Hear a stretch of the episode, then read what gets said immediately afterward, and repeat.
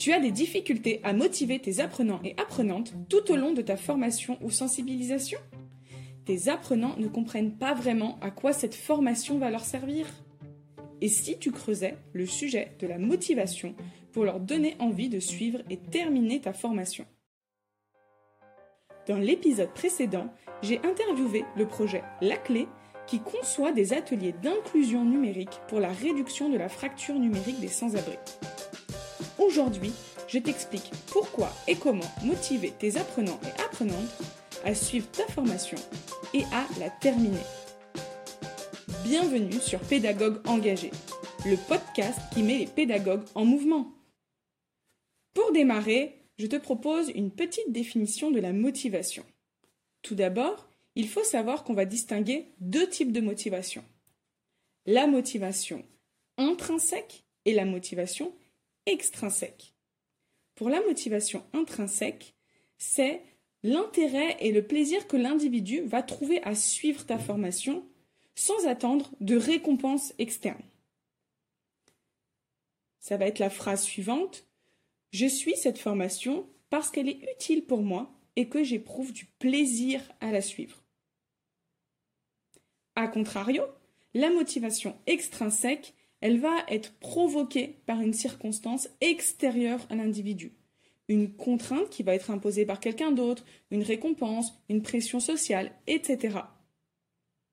Ça va être représenté par la phrase Je suis cette formation parce qu'elle est obligatoire, imposée par mon organisation, parce que tout le monde l'a déjà suivie, parce que j'en ai besoin pour avoir plus de responsabilités. On a aussi un autre type de motivation qui est la motivation, dont on a parlé justement dans le podcast avec la clé. La motivation, elle va être soumise à des facteurs hors de tout contrôle de l'individu. C'est une absence de motivation qui va être liée au sentiment de ne plus être capable de prévoir les conséquences de ses actions. Ça va être représenté par la phrase Je ne sais pas à quoi va me servir cette formation. Alors, pourquoi s'intéresser à la motivation? La motivation, elle est centrale pour transmettre des savoirs.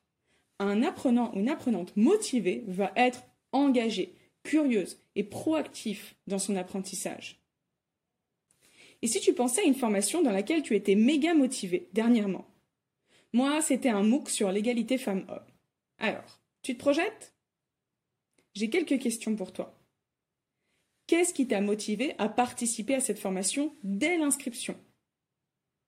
Ensuite, qu'est-ce qui a confirmé ta motivation tout au long de la formation? Quel type d'apprenant ou apprenante étais-tu? Quels étaient tes comportements d'apprentissage? Maintenant que tu as un peu identifié, voilà, qu'est-ce que c'était qu'un apprenant ou une apprenante motivée, sache qu'il y a aussi plein de raisons d'être démotivé. La formation n'est pas assez proche de tes besoins. Euh, se former, bah, ça prend du temps. L'effort à fournir aussi peut être trop important. La formation peut être pas très attractive, on peut se lasser rapidement, on peut avoir des activités qui sont trop difficiles. On peut aussi se sentir seul face à sa formation, etc. Il y a plein de raisons d'être démotivé. Donc maintenant, ici, tu essaies de penser à une formation pour laquelle tu n'étais pas du tout motivé. Pourquoi tu n'étais pas motivé Est-ce que tu savais à quoi cette formation elle pourrait te servir? Est-ce que tu voyais un peu la finalité? Es-tu allé justement au bout de la formation? Et quel apprenant étais-tu? Quels étaient tes comportements d'apprentissage? Maintenant que tu fais ce distinguo entre motivé et démotivé, on peut se demander qui est concerné par la question de la motivation. Est-ce que ça touche en particulier certains publics? Eh bien la réponse est que la motivation, ça touche tout le monde. Donc peu importe la formation, la sensibilisation que tu vas mettre en place, c'est hyper important de t'intéresser à cette notion de motivation. Souvent, quand on va penser à la motivation extrinsèque, on va souvent rapprocher ça à la notion d'argent. Tu as peut-être déjà entendu la phrase ce qui est gratuit n'a pas de valeur.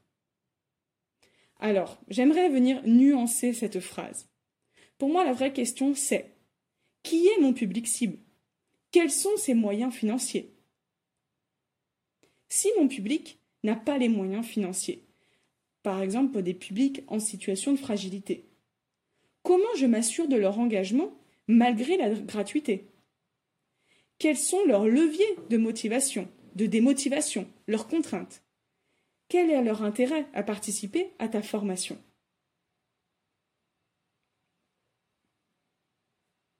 Maintenant, si ton public a les moyens financiers, qu'est-ce qui peut les motiver à payer pour ta formation? Quel est, leur intérêt à participer à cette formation? Voire même quel est leur gain suite à cette formation? Souvent on parle de retour sur investissement. Leur motivation provient-elle réellement du fait qu'ils ont payé la formation? Tu peux proposer des contenus gratuits à des publics qui ont les moyens financiers. Ça peut servir à créer un lien de confiance et de donner un aperçu de ta formation. Mais dans ce cas, attention à bien délimiter ce qui est gratuit et sur quelle période. Et enfin, n'oublions pas le cas des formations payées par un tiers, comme une entreprise ou une collectivité, etc. Ici, la personne qui a payé n'est pas la même que celle qui va suivre la formation. Il n'y aura donc pas de lien de cause à effet sur cet aspect financier. En gros, ce que je veux dire par là, c'est que la motivation intrinsèque est souvent la plus utile en formation. Elle est plus utile que la motivation extrinsèque qui est souvent liée à la notion d'argent. Maintenant que la définition de la motivation est plus claire, que tu vois à quoi ça sert et qui est concerné, tu peux te demander les ressources nécessaires. Alors, à savoir déjà que la motivation n'est pas une histoire de présentiel ou de distanciel. Néanmoins, dans le distanciel, on peut observer une plus grande perte d'engagement. Ce n'est pas une fatalité, et je vais te donner des astuces ensuite. Aussi, motivation ne veut pas dire qu'il faut faire des trucs hyper sophistiqués ou avec des tas d'interactions, souvent gadgets, c'est avant tout une question d'analyse de ton public cible. Une des ressources qui va être hyper importante, justement pour euh, bien motiver tes apprenants, c'est d'avoir des personnes de ton public cible qui sont prêtes à te donner des infos sur leur levier de motivation et des motivations, voire qui sont même prêtes à concevoir avec toi.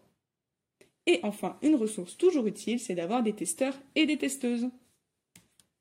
C'est bon? Tu as toutes les ressources? Je vais te dire maintenant comment faire pour mettre en place de la motivation dans ta formation? Comme je l'ai dit plus haut, la première étape, c'est d'analyser ton public cible et ses leviers d'engagement. On a déjà abordé ce sujet euh, sur l'épisode sur la gamification. Donc n'hésite pas à l'écouter ou le réécouter pour creuser ce point. Quelques questions quand même pour t'aider. Qu'est-ce qui les motive sur la thématique de ta formation? Quels sont leurs objectifs personnels vis-à-vis de cette thématique? Quelles sont leurs habitudes de formation, présentielles ou distancielles, format long ou court, en direct ou en différé, etc. Qu'est-ce qu'ils aiment ou n'aiment pas voir en formation? Qu'est-ce qui les motive ou démotive? Quelles sont leurs contraintes qui peuvent altérer leur motivation? Le manque de temps, un trop grand nombre de sollicitations, etc. Toutes ces questions vont te permettre de comprendre les leviers d'engagement de ton public cible et du coup d'adapter ta formation sur ce qui les motive et de ne pas faire des erreurs sur ce qui pourrait les démotiver. Maintenant que c'est fait, tu vas pouvoir définir des objectifs pédagogiques qui soient motivants pour les apprenants et apprenantes et qui soient proches de leur réalité.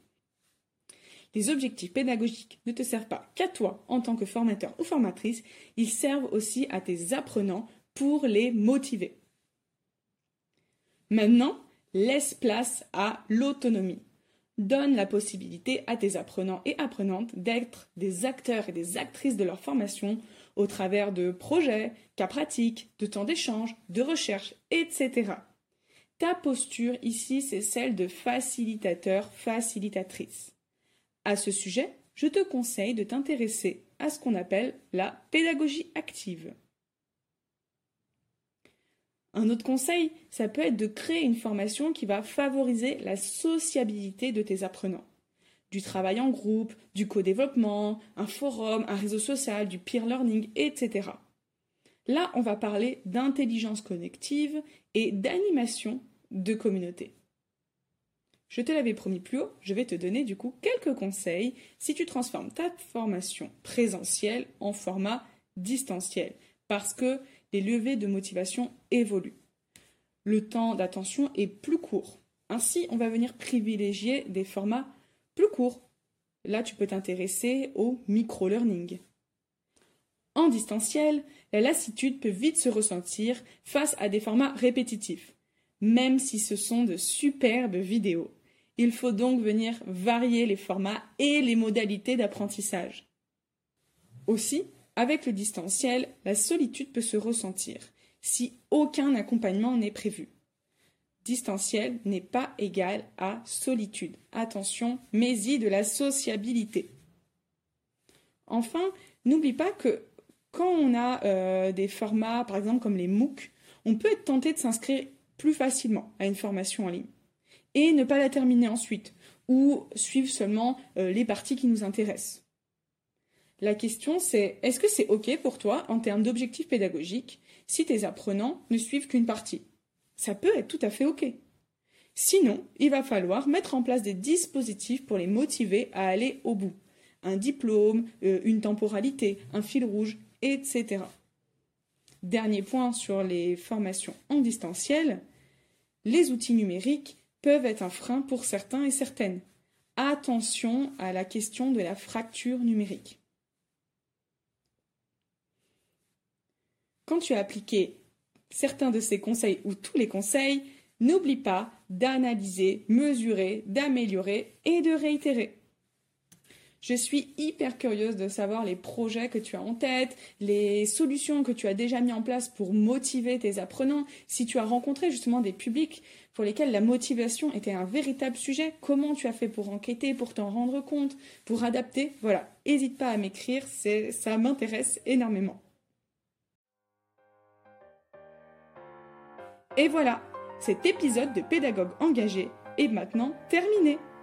Dans le prochain épisode, j'interviewe un autre projet inspirant. Je t'invite à me partager tes expériences, remarques et questions sur LinkedIn. Merci d'être resté jusqu'au bout. J'espère que cette analyse t'a plu.